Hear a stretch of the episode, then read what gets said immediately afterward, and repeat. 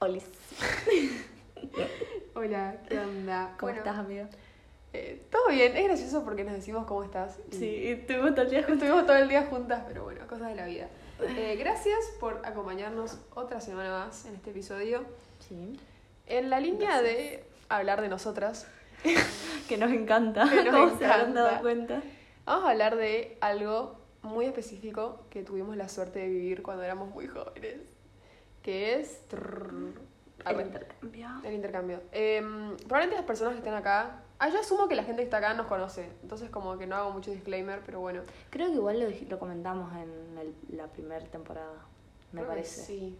O ¿Dijimos sea, cómo nos conocimos? Claro, creo que lo contamos y ahí sí. indirectamente salió el tema.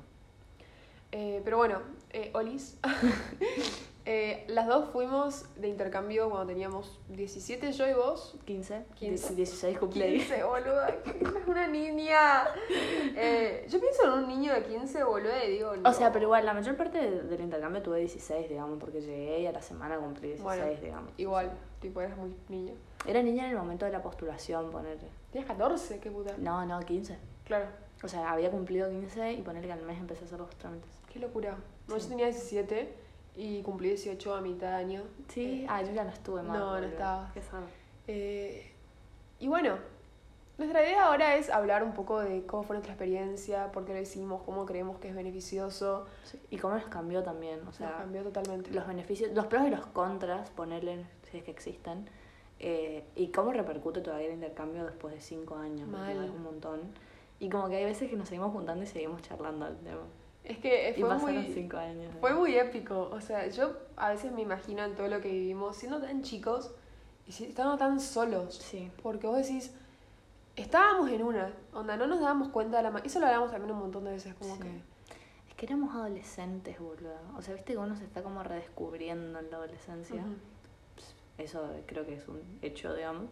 Y como que redescubrirte encima alejado de tu zona de confort, me hace que es fuerte, digamos.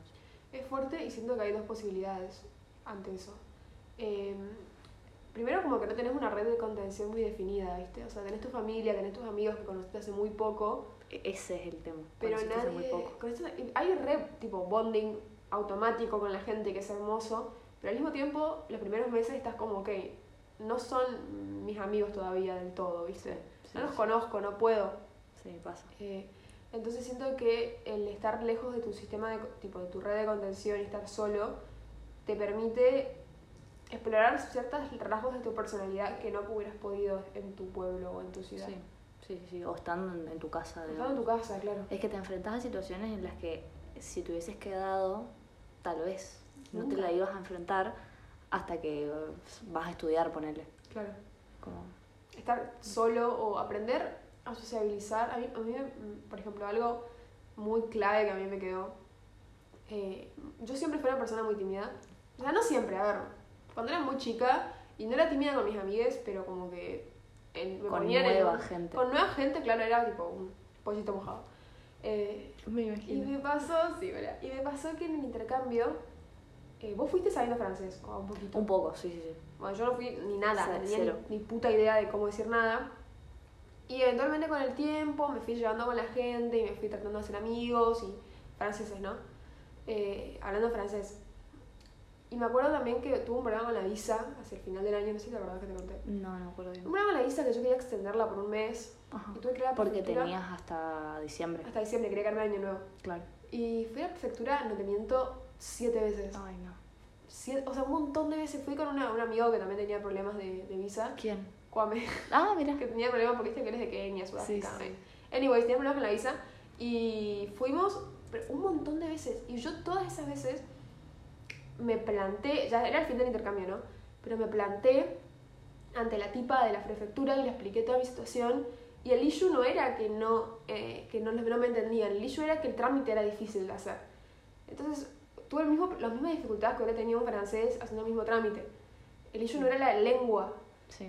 Entonces sí. yo, claro, vuelvo de eso. porque. Sí, bueno, sí, seguí. No, que vuelvo de eso y digo, ok, si puedo hacer esto, si puedo hacerme amigos en otro idioma, si puedo hacer trámites complejos en otro idioma sin saber el idioma, no voy a ir acá a hacer un trámite a la policía. Tipo, Claro, sí, sí, sí, sí, comprendo. No, a- a- haciendo referencia a lo que dijiste, me parece que ese es como uno de los grandes objetivos que uno, o no sé si de uno, porque capaz que no te das cuenta cuando tenés 16, 17 años, pero del programa en sí, digamos. Es como que vos te mimetices y seas un francés más, digamos. Y como que sepas y que el idioma no sea un, un impedimento.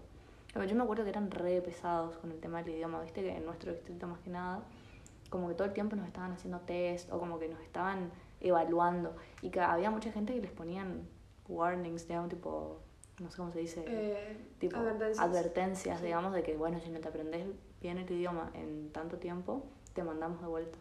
Porque yo creo que implícitamente está este objetivo de, bueno, aprender como francés o fíjate, mira el mundo a través de los lentes de un francés, ¿entendés?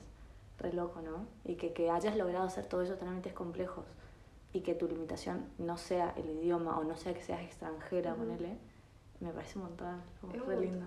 O me acuerdo una vez también que me había pasado algo con alguien y yo tenía una relación muy cercana con mi familia acogida, ¿no? Y viste cuando se querés llegar a contar un chisme y es una historia larga y compleja y de que él me dijo y le dijo mi fulanito y mi anganita y pum, pum, pum, pum, pum. Bueno, yo vine enojada, no me acuerdo qué había pasado. Y me senté con mi papá y le empecé a contar, ta, ta, ta, ta, y al final dije, para, estuve hablando media hora yo sola sobre gente. Y tenía coherencia lo que decía, tipo, la gente me entendía. Y era un chisme, digamos, no era un uh, ensayo académico que uno como que lo elabora, ¿entendés? Claro, o sea, lo, eh, lo elaboré en un momento en la cabeza. es impresionante eso. Qué loco, sí. ¿No tuviste así momentos de revelación? Me acuerdo mucho cuando... Gallo. Cuando... Eh, nos íbamos a las reuniones, viste que teníamos el distrito y después el club.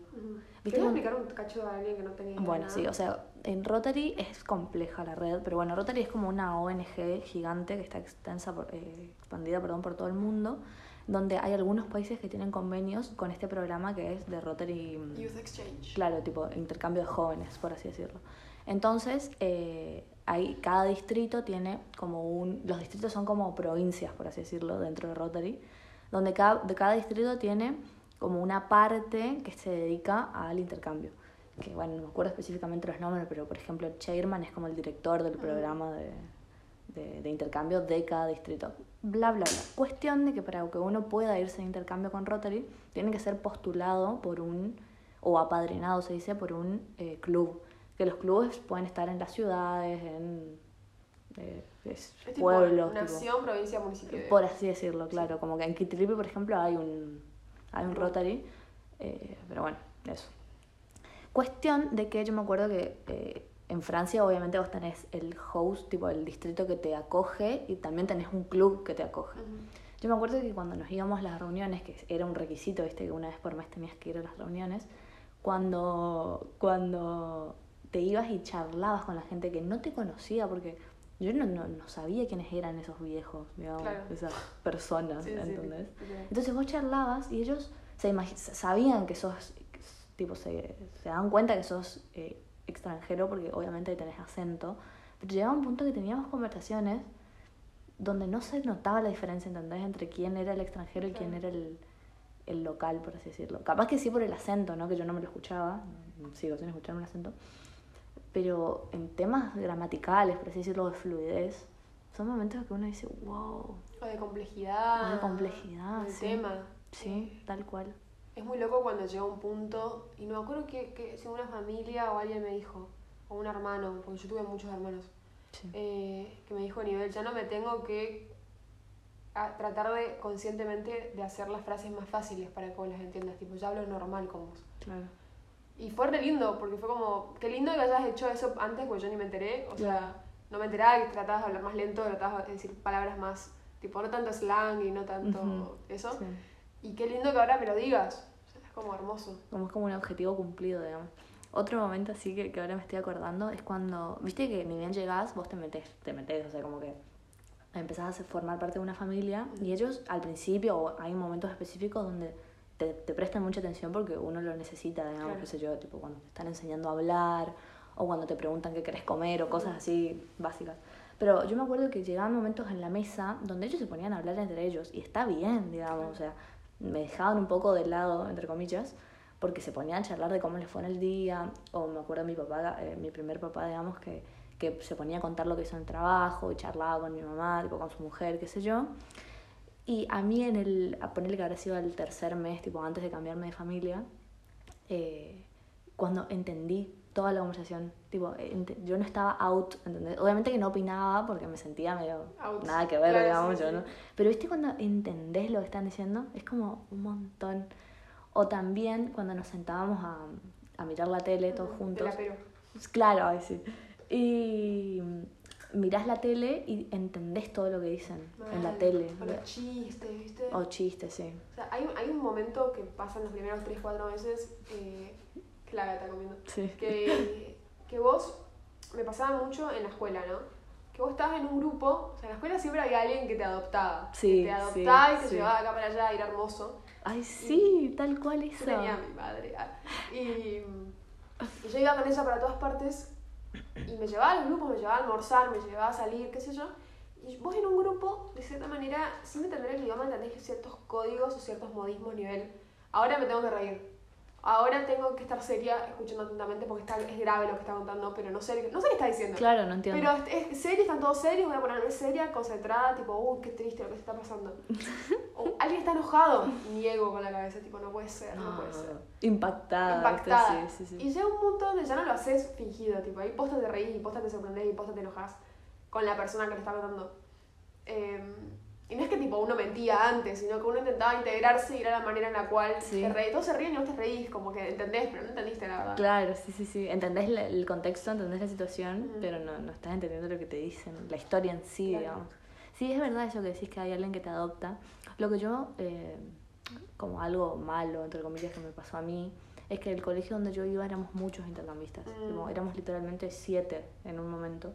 Entonces, como que yo tenía a mis amigos en el curso, como que me juntaba, pero después, ponerle para almorzar, ajá. siempre me con los chicos del intercambio. Que era una experiencia re linda igual, o sea, no me quejo ni nada, pero como que, entre comillas, me perdí un poco la vida social entre mis amigos de Francia, digamos. Como que a lo último recién me empezaron a invitar a fiestas o cosas así. Yo desde agosto que llegamos hasta ponerle, no sé, marzo, tipo mis únicos contactos o amigos así fuertes eran los del intercambio.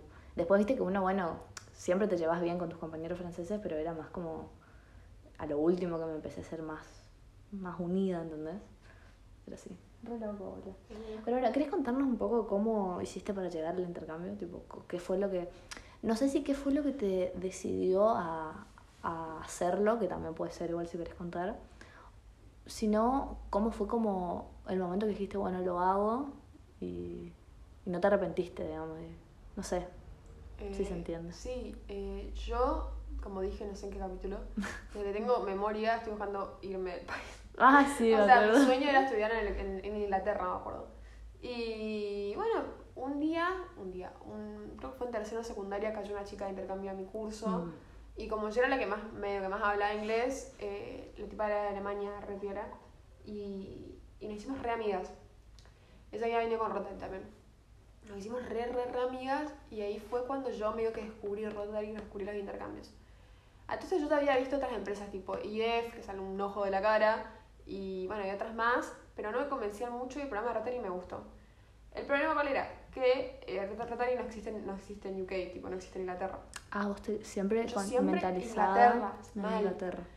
Entonces dije, bueno, a ver, estudié. La, la- el pensamiento que tiene mucha gente, que yo no estoy de acuerdo, la verdad, pero el pensamiento que tiene mucha gente es: estudié toda mi vida inglés, voy a ir a, perfeccionarlo a un lugar Sí. donde sale inglés. Lo cual tiene lógica si vas en un periodo muy corto de tiempo, tipo un mes o dos meses. Tiene lógica. Pero si te vas a ir un año a Estados Unidos sabiendo hablar inglés, no tiene mucho sentido, la verdad. Claro. El tema es que eh, yo creo que tiene más sentido cuando uno sabe hablar inglés, pero llegas, no, no, no te sentís completamente seguro, digamos, o no te sentís, no, no, no sentís que lo sabes Pero igual, todo bien. Sí, entiendo, pero ponerle, hay gente que estudia dos años inglés porque empezó a estudiar en el secundario. Claro, eso y, sí, le eso quiere- sí. y a mí ahí no me parece mal. No, es como, es como nosotros cuando la gente que ha- hacía francés en el secundario, Claro, o los australianos o los neozelandeses que hacían francés, Claro. caían acá y no tenían tampoco muchas más herramientas que nosotros. Exactamente, Era francés del colegio. a eso me, me refiero. Pero viste que hay gente que tipo va al, a los institutos de inglés desde que tienen memoria, Sí. hablan bien inglés ya, Sí, sí, sí. lo- se van Sí, sí, sí. Bueno, yo, yo igual convencidísima de esto, convencidísima de querer ir a Estados Unidos, me acuerdo que era Estados Unidos y Canadá. Ay, sí, Eh, sí, sí, Y mi sí. mamá me dijo, no, no seas boluda, Ay, mi vida, tu Ponete- madre. Mamá ponete. ponete en un país que no, que no sepas para aprender una tercera lengua. Y en ese momento yo no entendí tanto la importancia, pero dije que mi intuición me dijo, voy a hacerle caso a Zully, voy a poner, mis opciones eran Francia, Estados Unidos y Canadá.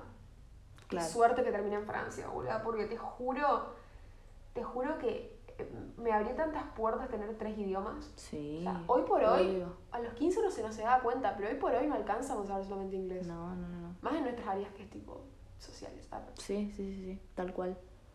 Mira, bueno, yo tuve ese pensamiento tipo zulístico eh, Desde el principio. desde el principio Mira. porque, bueno, porque yo tengo, es una historia larga, pero mis papás son rotarios, o sea, en Kitilipi. Entonces como que yo siempre supe de la existencia, bueno, no sé si siempre, pero por lo menos desde los 10 años, supe de la existencia de- del intercambio de Rotary. Y viste que uno, eh, ves, me da una secta Rotary, viste que uno se va, uno se va todos los, tipo yo me acuerdo, todos los miércoles mis papás se iban a, a, a comer y, y charlar y bueno, de que ahí surjan, surjan los proyectos, qué sé yo. Pero los hijos de los rotarios siempre nos juntábamos y, Claro. y- y jugábamos afuera mientras ellos tenían la reunión, ponerle, ¿no? Y mm, los, los, mis amigos de ese tipo, los hijos de rotarios, tenían primos o tenían hermanos más grandes. o- siempre había alguien que se había ido de intercambio. Entonces yo, desde que tengo 10 años, ponerle, como que estaba ahí la idea, ¿entendés? Yo decía, me quiero ir de intercambio. Con Rotary, obviamente. Como que nunca busqué otra opción. No sabía de la existencia de otro hasta que creo que me fui de intercambio que conocí a gente de IF, ponele. Te juro que antes no sabía. Entonces era como que estaba ahí el fantasma, digamos, de- del intercambio que yo decía, me quiero ir, pero bueno. Y yo siempre había dicho, desde que soy chica, me voy a ir en cuarto año. Escuchar mi lógica a los 9, 10 años. Escuchá, escuchá. Yo me quería ir en cuarto porque así iba a volver, iba Ah, a estar en quinto y me iba a ir a Bariloche. Mi, mi... Lo cual lo hiciste al final. Sí, pero. Sí. ah. Eh, pero era como, bueno, te vas a mitad de cuarto, volvés a mitad de quinto, entonces yo me puedo ir a Bariloche. Ese era mi pensamiento a los nueve, digamos. Claro. Re loco, ¿no? Cómo está uno condicionado por la sociedad. Y bueno, cuestión de que a los 15 eh, nos vamos con unas amigas a, a Disney por, por el viaje de 15. Y yo me acuerdo que cuando volví, que esto también tiene otras explicaciones, ¿no? Pero que no van al caso, pero uno llegué, del- o sea, como que fui muy feliz en ese viaje. Tipo, habrán sido 20 días como mucho. Y viste que uno como que fue mi primer viaje sola sin mis papás por tanto tiempo. O sea, yo había viajado antes, pero, pero fueron 20 días que uno está solo. Tipo, obviamente que tenés un coordinador y tenés gente que te está cuidando todo el tiempo. Pero literalmente te, te ordenás vos la pieza, te bañás tipo sin que te digan, no sé, y se entiende, tipo, Sí. uno como más hija única, como que estaban todo el tiempo encima mío. Y como que fui tan feliz en eso, en ese momento que yo dije, bueno, ¿cómo hago para seguir siendo así de feliz? Y también eh, lo que siempre hablamos, que no sé si da a decirlo ahora, pero de que uno no se sentía bien en el contexto donde estaba, como que, qué sé yo, un montón de cosas que yo dije, bueno, ¿cómo puedo hacer? Y ahí empecé a investigar más y dije, bueno, en vez de esperar hasta el año que viene. ¿qué pasa si me voy ahora, digamos? O, o qué pasa si empiezo a hacer ahora los papeles para irme el año que viene? Tipo, lo antes posible, ¿entendés? Claro. Sin esperar más. Y bueno, ahí me acuerdo que empecé a charlar con, con rotarios ahí de, de Kitilip y me dieron muchos contactos, qué sé yo. Y mi mamá no quería, que me decía, hija, sos muy chica, tipo, Es que esperemos chica, un, un año más, me decía.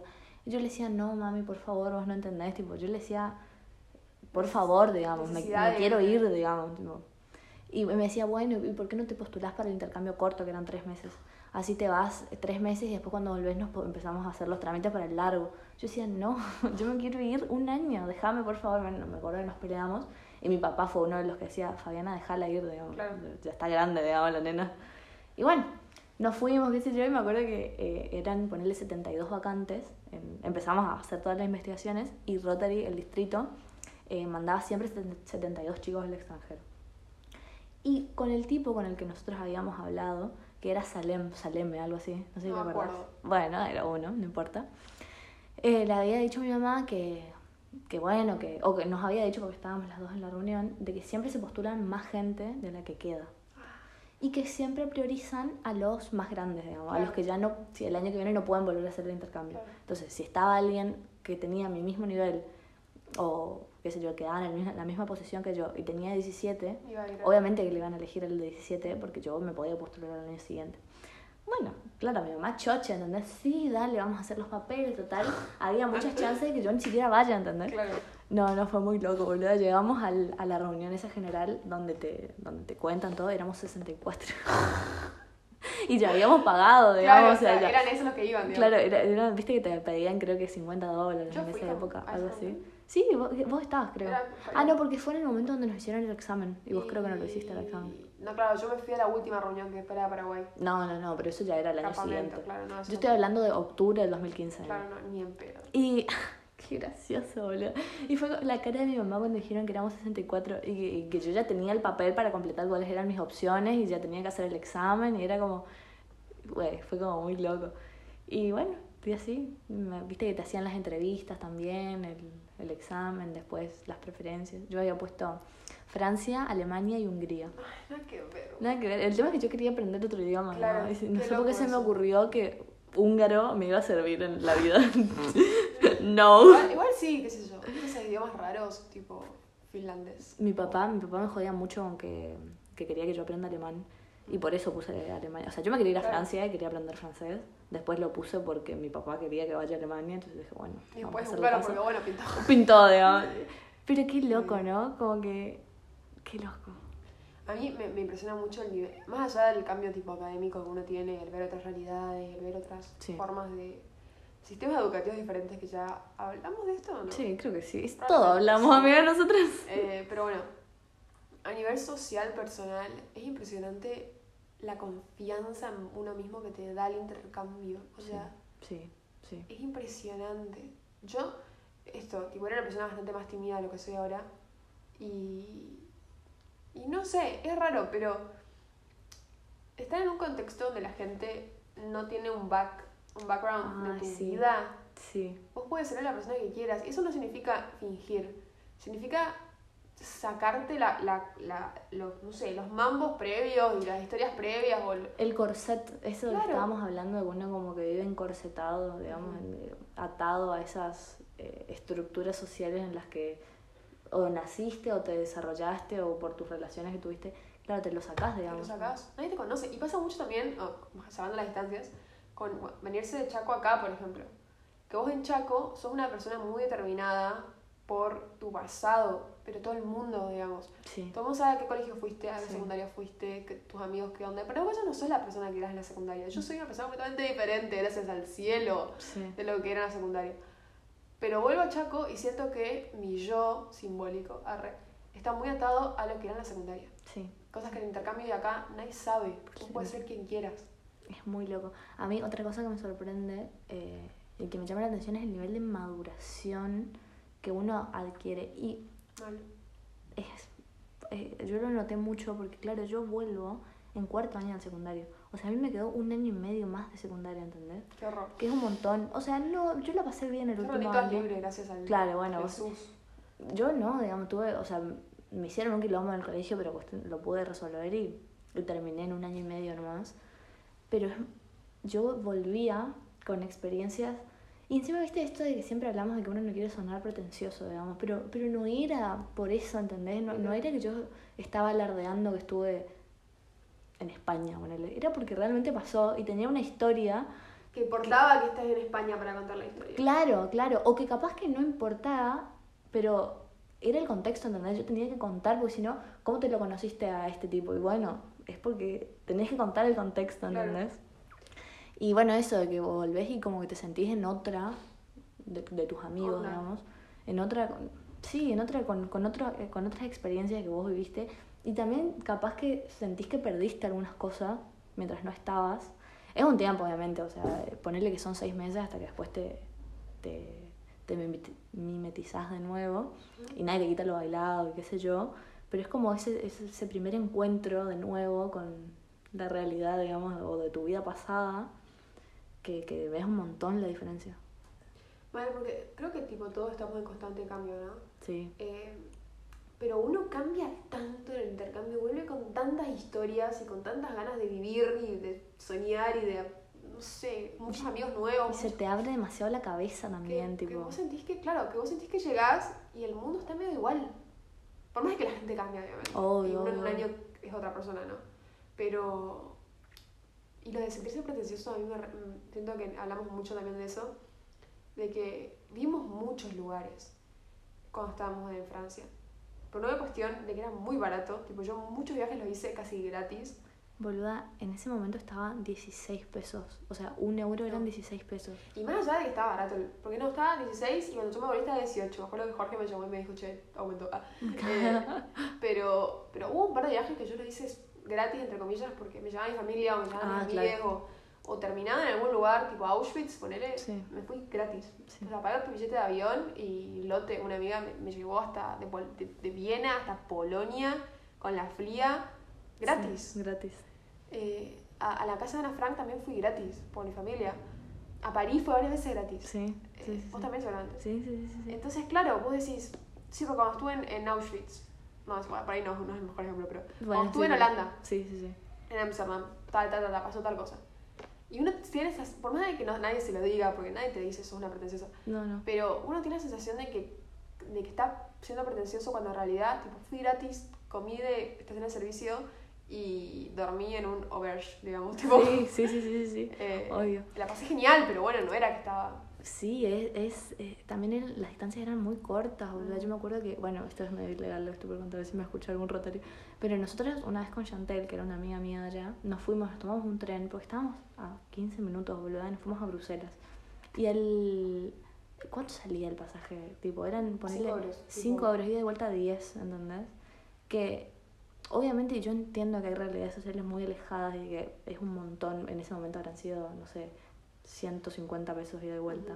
Es un montón, yo sé, pero como que uno, eh, en nuestra ca- capacidad o en nuestras oportunidades no era tanto, ¿entendés? No, no- Claro. y era muy accesible, o sea, ah, no, no sé. Y desde afuera, o sea, desde Argentina, uno se imagina, porque claro, uno cuenta hoy, sí, viví un año en Francia, y es como, debes ser millonario, y es tipo, well, o sea, hay un montón de gastos que uno tiene, qué sé yo, Sí. que te- avión, man- manutención, pero vivís en la casa de una familia que te cocina, que te da transporte, mucha Y gente que te paga el colegio. que te paga el colegio eh, y que vos recibes encima de alguien.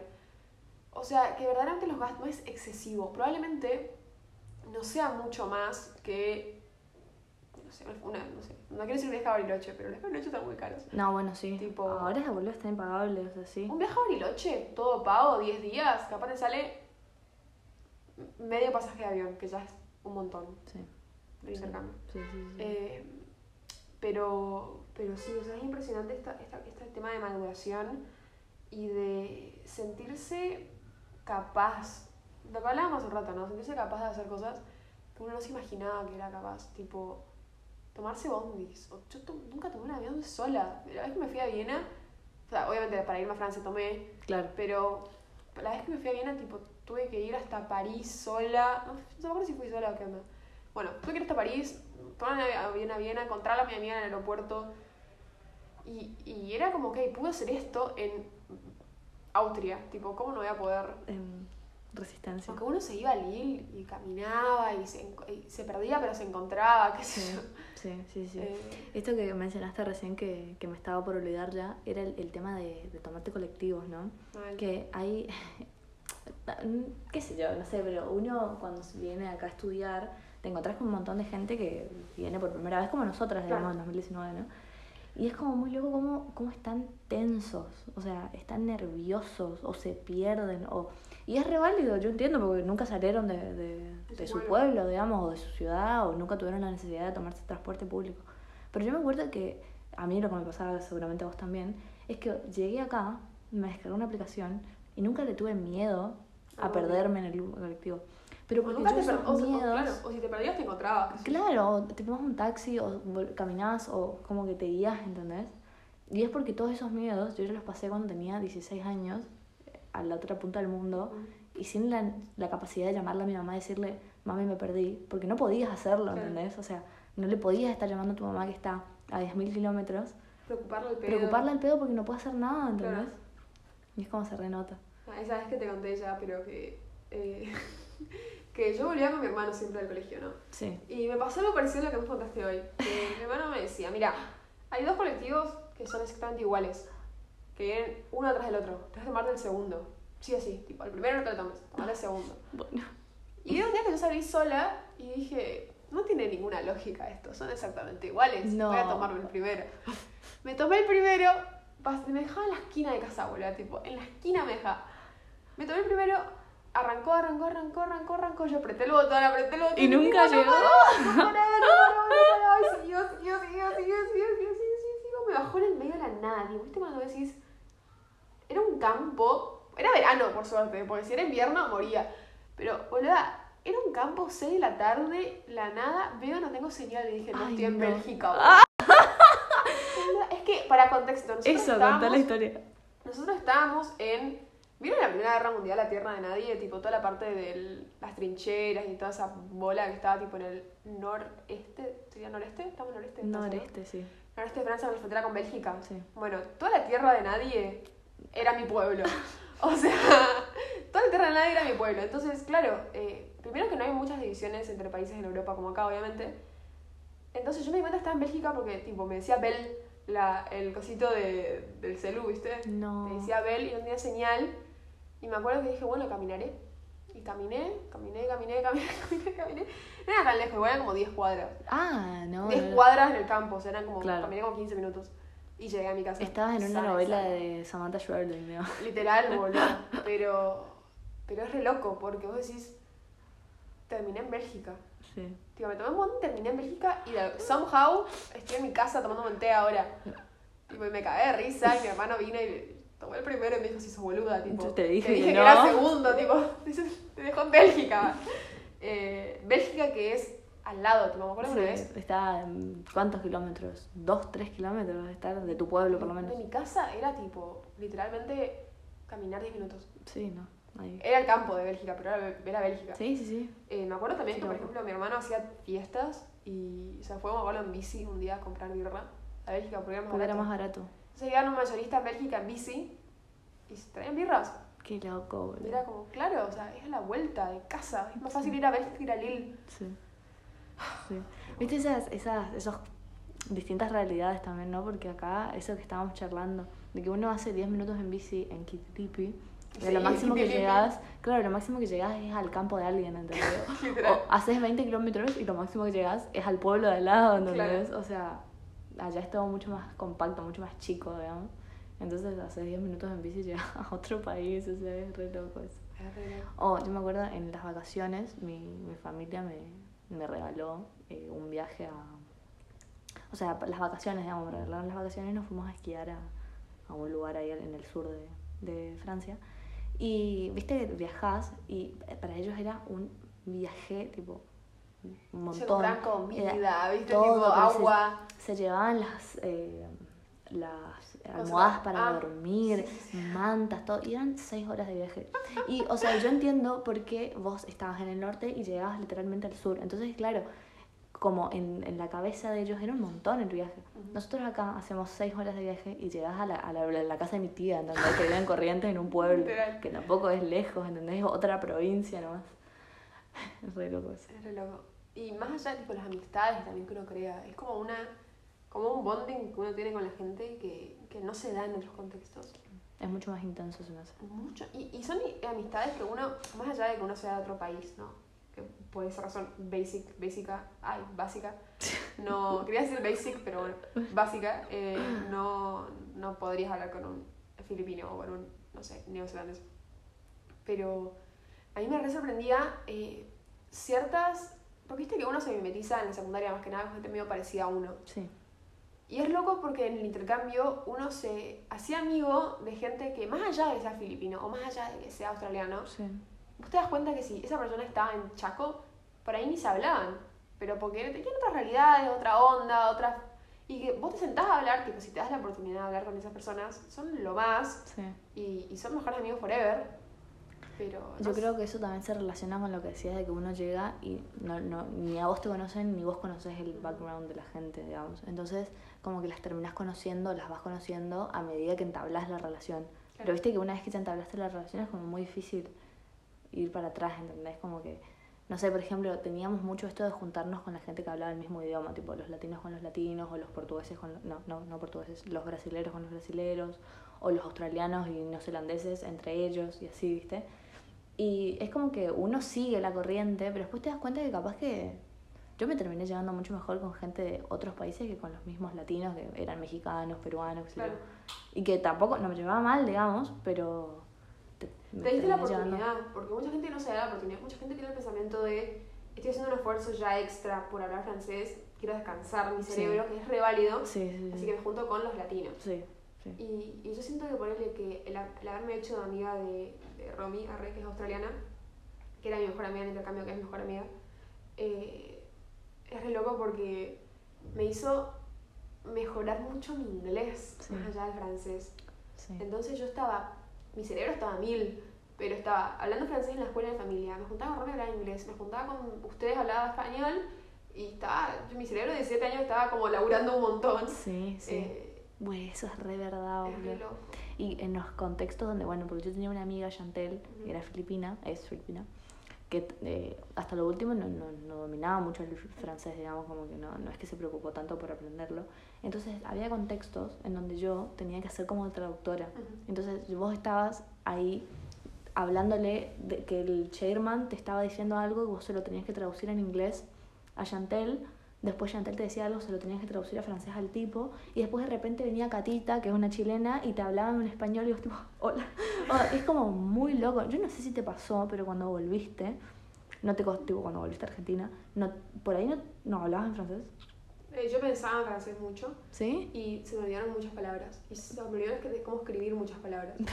tipo clasicismo, ponerle. Peor igual. Carajo, ¿no? Es Claro. claro. Y vos decís, o, o viste cuando ya llega un punto que tu charla mental, eh, viste cuando te levantas la mañana y dices, ok, tengo que hacer tal cosa, tal otra, tal otra, me lavo los dientes, bla", está en francés, es como hermoso, no sé. Uy, es re loco, boludo, es un montón. No, a mí, no, no, olvidarme cómo escribir las palabras eso no, pero a mí me pasaba mucho, va, va a sonar re raro, pero posta pasaba. Yo cuando terminó el intercambio me fui dos semanas a vivir a la casa de mi tío, Ujú. eh, porque ¿En nada, España? en España, sí, él está en Murcia. Y bueno, me quedé con él tipo para visitarlo y para conocer España y para quedarme un tiempo más, digamos. Porque yo me acuerdo que a nosotros no nos dejaban quedarnos más del 2 de julio. Y el 2 de julio era muy poco tiempo. O sea, era, mis amigos todavía estaban terminando el, el semestre, digamos. Entonces yo me quería quedar hasta las vacaciones. Y encontré, tipo, le dije a mi tío, me dijo, sí, venite, qué sé yo. Bueno, no importa. Era muy loco porque yo estaba hablando con ellos y me acuerdo patente una vez estábamos hablando y ellos en un momento me empezaron a mirar y no me entendían y yo estaba hablando en francés, boludo. Y era porque empecé a hablar en español y terminé, no, somehow, hablando francés, boludo. Español, claro. Muy loco, o sea... Y no es pretencioso, No, o sea, no, inconsciente, inconscientemente. Claro, es que posta pasada, boludo. Es que uno estaba switcheado en otra, en otra... Fue re loco, boludo. Era Literal, boludo. Muy, muy loco. Pero bueno, oh, sí. Eh, si, si alguna vez tienen la oportunidad, o sea, no, no, no necesariamente porque capaz que la gente que nos está escuchando ya, ya es grande, digamos, eh, si tienen la oportunidad No, máster, boludo. en el máster o en la facultad o, o, o en cualquier circunstancia de la vida, a la laburar a un lugar donde no entiendan qué onda, tipo, work and Sí. travel en Alemania o en Francia. Sí, tal cual. Do it. Por favor, háganlo, o sea, les va a cambiar la vida. Y capaz que no de la misma forma que nos la cambió a nosotras, porque lo hicimos de, de adolescentes, de, de jóvenes, digamos, pero siempre trae beneficios, me parece. Eh, nada, Re, re, re. háganlo y, y nada. Y si tienen algún hermano, primo pequeño que, que tiene ganas, eh, Ah. insístanle. o- Un saludo para mi hermana que está en No, Italia. sí, en Italia. Yo soy fan de Pia. Pia Pia, te amo. Eh, Pia está en Cerdeña, así que nada, está ahí viviendo Lo nuestro, lo que nosotros vivimos. Qué loco. eh. Pero bueno, eso. Eh, nada, re lindo capítulo autorreferencial, las Always, pero me re gustó. Excelente. Bueno, muchas gracias por acompañarnos y nos vemos la semana que La viene. semana que viene. Chau. Adiós.